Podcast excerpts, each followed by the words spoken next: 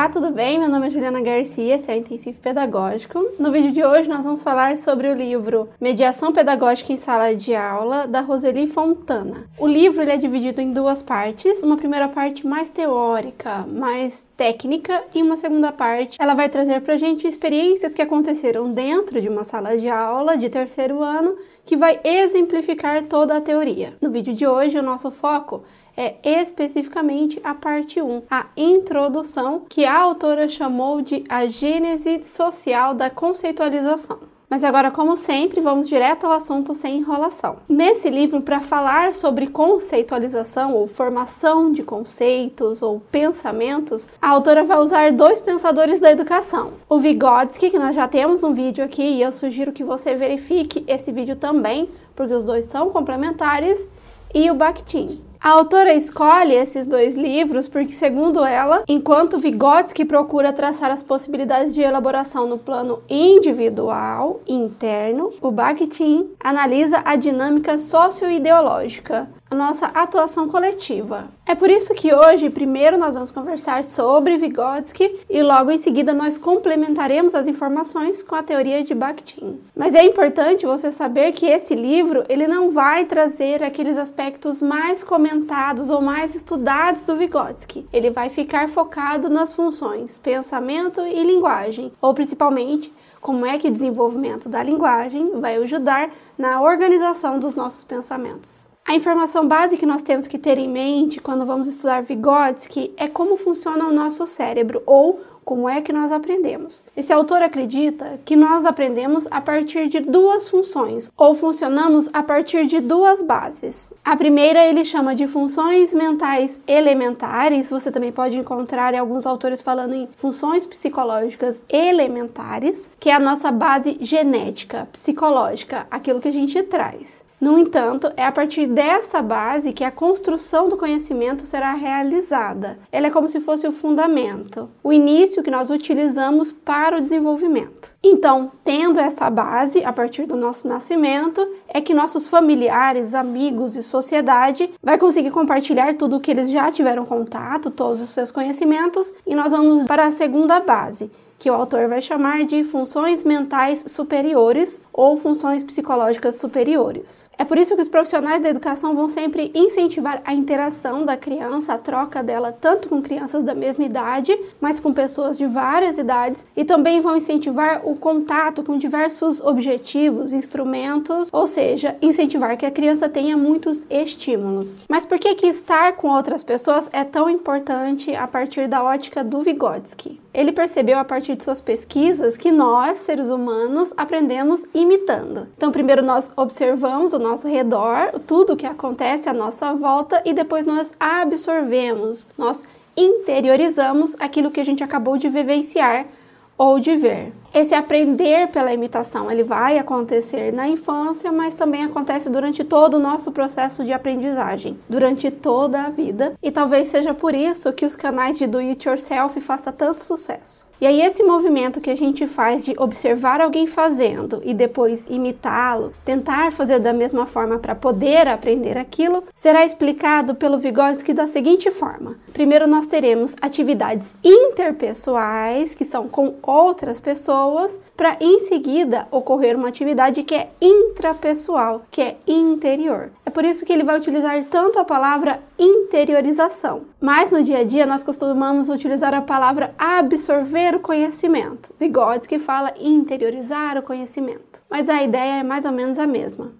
É no curso de suas relações sociais, atividade interpessoal, que os indivíduos produzem, se apropriam de e transformam as diferentes atividades práticas e simbólicas em circulação na sociedade em que vivem e as internalizam como modos de ação, elaboração próprios, atividade intrapessoal, constituindo-se como sujeitos. Para simplificar tudo isso na educação ou os documentos oficiais da educação, vão falar sempre na importância ou na relação do eu e do outro. Inclusive, eu sugiro que você veja também o livro de Educação Infantil na BNCC.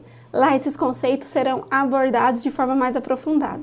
Outro fator muito importante, essencial na nossa aprendizagem, além de imitar ou observar, é a aprendizagem que acontece por meio da linguagem ou por meio da conversa. Nós, seres humanos, gostamos de trocar informações, trocar experiências e a linguagem é essencial. A ideia aqui é que todos os conhecimentos, acontecimentos e vivências, elas ganham significação e elas ajudam o meu cognitivo a partir das atividades que são feitas com as palavras. Vou dar um exemplo que vai explicar melhor. Algumas pessoas, quando têm problemas muito grandes em sua vida, elas procuram quase sempre amigos ou familiares para contar aquelas informações, porque ela sente que ao contar as informações, ela consegue organizar os seus pensamentos. Então, ao escolher as palavras que ela vai utilizar para explicar para uma outra pessoa o que ela acabou de viver, vai ajudar ela a classificar as informações. Esse é um exemplo que nos ajuda a entender as ideias do Vygotsky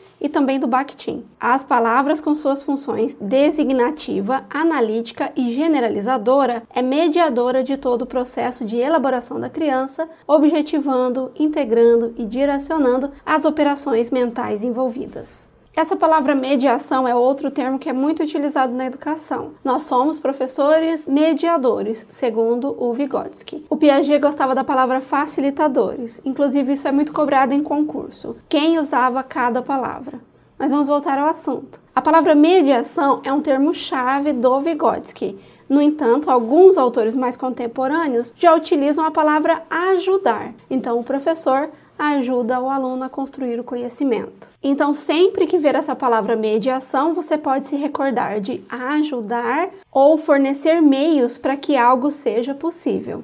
Essa é mais ou menos a ideia da mediação. E como nós mencionamos no exemplo anterior, são as palavras que possibilitam essa organização da nossa mente, do nosso cognitivo. E como que a mediação vai acontecer dentro da sala de aula? Nesse livro, a autora traz um exemplo muito legal sobre mediação que deve e que pode ocorrer dentro da sala de aula. Ela vai falar daquele tipo de atividade em que eu vou explicar para o aluno como é que eu raciocinei, quais são os passos cognitivos que eu utilizei para chegar a determinada situação. E com isso, o aluno tem a possibilidade de imitar esses passos e adaptar a forma como funciona melhor para ele. Acompanhada de seus conceitos espontâneos, a criança procura raciocinar junto com o professor, tentando reproduzir as operações lógicas utilizadas por ele. Para você ver esse exemplo na prática, eu vou deixar aqui uma resenha nossa, onde a autora faz isso durante o livro. É importante a gente ter em mente que o trabalho da escola, a sistematização do conhecimento e a forma como nós atuamos, ou seja, a nossa mediação, ela tem como objetivo o desenvolvimento das funções mentais superiores ou o desenvolvimento das funções psicológicas superiores, e o autor também vai usar o termo formas superiores de ação consciente. E para chegar a esse caminho, esse desenvolvimento intelectual, a gente passa normalmente por três passos, que eu vou compartilhar eles com você a partir de agora. O primeiro passo se chama pensamento sincrético. É caracterizada pela agregação desorganizada ou amontoada que se utiliza para solucionar uma tarefa. É a linguagem da criança quando ela ainda é ocasional imediata. Então as coisas vão acontecendo e ela vai aprendendo as palavras e nomeando. É o início do nosso processo de construção de fala e também cognitivo. Então, nesse momento, eu ainda não conecto as informações e também não analiso ou faço qualquer operação que é mais complexa. E mesmo nesse momento, a nomeação que eu faço dos objetos ainda é instável. Eu posso nomear os objetos neste momento de uma forma e em um outro momento eu chamar aquele objeto de uma outra forma. O significado da palavra para criança é um conglomerado vago e sincrético de objetos isolados. No segundo momento, vai ser o pensamento por complexos. Então, nós já temos uma evolução. As crianças agrupam os objetos por traços distintos e mutáveis, como se elas fossem famílias separadas e relacionais. As associações dos objetos são realizadas mais pelas impressões concretas do que pelas impressões subjetivas, uma vez que a criança já superou grande parte do egocentrismo. Durante as primeiras fases do desenvolvimento, é muito comum que as crianças representem o mundo ou entenda todo o mundo com base naquilo que aconteceu com ela, que ela vivenciou, que ela viu. É o que nós denominamos na educação da fase do egocentrismo. Tudo está em relação à criança e qualquer realidade que é diferente da realidade dela, ela não consegue compreender. Quando a gente inicia nesse pensamento, a criança já começa a compreender realidades, fatos que são diferentes daquele que acontece dentro do lar dela. É por isso que a autora vai falar que a criança dá os primeiros passos na análise e operação intelectual que supõe abstrair, isolar elementos e examiná-los separadamente da totalidade da experiência concreta de que fazem parte. Nesse momento, a criança também começa a agrupar informações segundo determinadas características. Então, o que são frutas, o que são animais, quais são as cores, que são experiências importantes para a criança, mas que não necessariamente existe dentro do seu ambiente controlado. E na terceira fase, nós chegaríamos ao pensamento conceitual, onde nós somos capazes de fazer explicações, análise, reflexões de objetos, qualquer objeto de forma abstrata, sem precisar tocar, sem precisar fazer parte da minha realidade. Eu consigo entender realidades diferentes da minha sem ter aquela necessidade de trazer para o eu, para minha vida. Então eu conseguiria atingir esse grau depois de deixar para trás o meu egocentrismo. É por isso que a autora vai chamar esse momento de um amadurecimento intelectual. É como um modo culturalmente desenvolvido dos indivíduos refletirem cognitivamente suas. Tal elaboração resulta de um processo de análise, abstração e de síntese, generalização dos dados sensoriais, que é mediado pela palavra e nela materializado. A palavra é o meio de generalização criado no processo histórico-social do homem. Primeira informação que eu tenho para passar é que essa citação é bem importante nos concursos. E segundo, que a gente precisa conversar um pouco mais sobre algumas informações. Então, esse nível mais elevado de pensamento, ele vai envolver duas ações: a abstração, né, a análise, a reflexão e também a generalização, que a gente pode entender como uma síntese, um resumo das informações não ligados do meu ponto de vista, do que eu acho, mas a partir de informações concretas, ou seja, a partir de fatos. Uma informação importante aqui para o nosso dia a dia, dentro da sala de aula e fora da sala de aula, é que esse nível de pensamento ele não é acessível a todo mundo. Não é todo mundo que vai chegar nesse tipo de análise. Isso porque esse tipo de reflexão a gente conquista com treino, com informações válidas, com estímulo das pessoas que estão ao nosso redor. O local onde nós moramos possibilita nós termos acesso a essa informação ou não. Tudo isso fará parte do nosso desenvolvimento. É por isso que nós encontramos ainda muitos adultos compartilhando pensamentos, principalmente na internet, com falas que vão nos lembrar as falas do pensamento por complexo, porque há uma diferença muito importante que nós devemos contabilizar sempre que ouvimos algumas opiniões, ou como Bakhtin fala, alguns enunciados. As diferentes formas de generalização e de abstração não foram e não são acessíveis a todos os membros das diferentes sociedades, e nem a passagem do nível sensorial para o racional foi invariável em todos os estágios do desenvolvimento socioeconômico e cultural, como aponta Lúria. Outra forma de explicar por que nem todas as pessoas vão chegar ao pensamento conceitual ou às formas superiores de pensamento é a seguinte explicação: o pensamento não é linear e nem se repete automaticamente para toda e qualquer criança. Ela depende do acesso e da utilização dos recursos mediacionais culturalmente desenvolvidos. Então, dependendo da cultura que eu estou inserida, da sociedade que eu estou inserida, as informações elas não chegam com tanta facilidade. Ainda há muitas crianças que não têm acesso a computador no Brasil, por exemplo, não têm acesso à internet. Isso gera uma diferença abismal entre crianças que já possuem acesso desde muito cedo. Existe um outro exemplo bem interessante que a autora vai trazer na segunda parte do livro. Ela vai contar sobre uma figura que a professora estava apresentando para os alunos, onde a professora questionava o que, uma mulher indígena estava fazendo com um cesto no seu colo. As crianças que ainda estavam na fase egocêntrica, elas responderam automaticamente que ela estava escolhendo feijão ou que ela estava lavando roupa porque aquilo remetia à imagem das suas mães ou da sua vivência em casa. No entanto, a professora faz a criança observar que a indígena estava em uma comunidade que vive sem roupas, então provavelmente ela não precisava lavar roupa, e que o feijão também não era um alimento utilizado naquela comunidade. E com isso as crianças puderam perceber que quando nós vamos verificar ou analisar as informações, nós precisamos nos retirar do contexto. Afinal de contas, nós estamos olhando para o outro, que é diferente de nós. Frente a um conceito sistematizado conhecido, a criança busca significá-lo através de sua aproximação com signos já conhecidos, já elaborados e internalizados. Por outro lado, é importante a gente saber que, mesmo que a gente chegue ao grau mais alto de desenvolvimento cognitivo, o pensamento conceitual ou fazer conceituações, nós não utilizamos só esse pensamento o tempo todo. Nós vamos oscilar dependendo da necessidade, do local, do contexto onde nós estamos em cada momento. Agora vamos falar sobre generalização. Como é que a gente vai fazer ou ajudar as crianças a fazer esse movimento de análise, abstração, agrupação, classificação das informações? E a resposta parece bem fácil, mas na prática não é tão fácil assim. Nós vamos ensinar generalização pela palavra, ou seja, pela conversa, pelo diálogo, pelos questionamentos. É por isso que vários autores vão defender a pergunta como estratégia pedagógica, porque a pergunta inicia o diálogo e as palavras que serão utilizadas vão sempre ajudar essa construção. Mas isso é assunto para um outro vídeo. As diferentes estruturas de generalização desenvolvem-se na criança e suas interações verbais com os adultos, mediadas por um mesmo sistema linguístico. Para a gente falar um pouco mais sobre a linguagem, nós vamos utilizar um estudo de caso. Caso você ainda não conheça a Alice, eu quero mostrar para você um pedacinho desse vídeo da menina que gosta de falar palavras difíceis. Por que, que a gente come brócolis, Alice? Por quando fica forte. E o que mais? Faz muito bem para a saúde. Isso mesmo.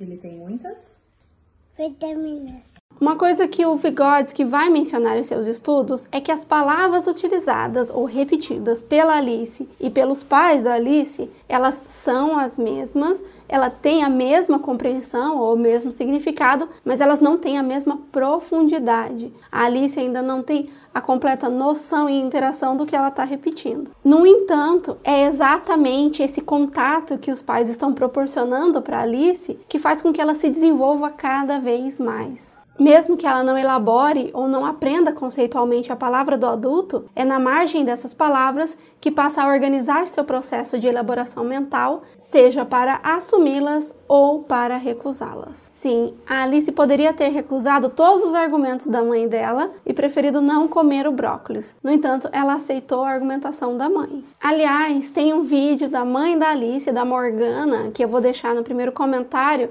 que eu sugiro que você veja, porque ele traz muitas ideias que casa com o que a gente está conversando aqui hoje. Mas é importante eu mencionar que a forma como a família da Alice está formando ela é uma forma bem parecida com a escola, ou que segue a lógica de sistematização. A mãe utiliza estratégias, faz brincadeiras que são exercícios e tudo mais que colabora para a oralidade da Alice, mas também para a construção cognitiva da Alice. Mesmo que ela faça isso de forma intuitiva, está dando certo. Por que, que eu estou mencionando isso? O Vygotsky ele vai trazer para a gente a análise desse desenvolvimento que acontece com a criança quando ela está em casa e quando ela está na escola. Isso porque a comunicação dentro de casa ou na casa da maioria das crianças, ela é feita de forma espontânea. Essa palavra é importante. Ela é espontânea, sem planejamento, para resolver situações imediatas, aquilo que está acontecendo nesse momento. E como a comunicação acontece dessa forma, muitas vezes os adultos nem param para perceber que a criança, apesar de compreender as palavras, ela não compreende com a mesma profundidade que o adulto. Também é bem comum que o adulto faça muitas perguntas e não dê tempo para a criança raciocinar sobre o que ela está falando, pensar, refletir, porque isso também é um exercício que a gente precisa de tempo. No vídeo da mãe da Alice, você vai verificar que intuitivamente ela já faz isso. Ela compreende que a compreensão das duas não é a mesma e ela sempre deixa a Alice a ter o seu próprio tempo para responder tudo que está sendo perguntado para ela. E quais são as características da função da escola, do desenvolvimento que acontece na escola? A professora com formação específica vai pensar na sistematização, na lógica, na organização dos tempos e também como é que aquela informação vai chegar no cérebro da criança. É importante nós sabermos que nós não conseguimos controlar a compreensão da criança. Então eu posso até explicar com as minhas palavras, mas eu não tenho garantias de como ela vai absorver e interiorizar aquela informação. Na segunda parte do livro, a autora vai trabalhar bastante essa questão de fazer os diálogos com as crianças dentro da sala de aula e depois propor atividades onde nós conseguimos ter acesso às informações conforme elas interiorizaram. Mas e o Bakhtin? O que, que o Bakhtin vai falar sobre tudo isso? É importante eu mencionar que ele vai concordar basicamente com tudo o que o Vygotsky fala. Então, ele fala sobre a importância das palavras, ele fala sobre a importância da interação e ele fala também sobre contrapalavras. Isso porque o Bakhtin vai estudar com profundidade não somente o funcionamento cognitivo da palavra, mas também o acesso e a quantidade de palavras que a gente vai ter contato e que, dependendo do local onde eu estou, os significados dessas palavras serão muito diferentes. O termo que o autor vai utilizar quando ele fala sobre a relação de palavras e cognitivo, ou da utilização de palavras, ou da importância das palavras para a nossa construção cognitiva, é que não existe atividade mental sem expressão semiótica, pois no processo de exprimir-se a atividade mental vai sendo explicitada clarificada pelos signos sociais. E por que, que ele vai se ater tanto às palavras, os significados e também às construções sociais? Segundo o autor, a palavra revela-se sempre múltipla e interindividual. Na dinâmica das trocas verbais, os interlocutores incorporam, articulam, contestam, recusam as vozes que compõem o contexto dos enunciados que produzem. Lembrando que toda vez que a gente for falar sobre diálogo, frase, o autor vai falar em enunciado. A ideia que o autor vai trazer aqui é que, por mais que as pessoas pensem que nós podemos reproduzir um discurso ou falar sobre ideologias e a outra pessoa vai aceitar passivamente, isso na verdade não funciona. A ideia que ele vai trazer aqui é que nós temos uma voz interior ou uma voz da consciência. E sempre que nós estamos dialogando com outras pessoas, nós faremos aquela comparação sobre quais são as minhas concepções e quais são as concepções do outro e o que do outro eu vou utilizar ou eu não vou utilizar, ou quais ideias da outra pessoa faz sentido com o que eu estou falando ou não. Outra informação bem importante do Bakhtin é que ele vai falar muito a palavra ideologia. É por isso que a gente precisa conversar um pouco sobre essa palavra. Hoje em dia há muitas pessoas negando ou criticando pessoas que têm ideologia, mas é importante a gente saber que todo mundo tem ideologia, porque ideologia nada mais é do que um sistema de ideias, um grupo de ideias. Então, enquanto conversamos, estamos conversando sobre ideias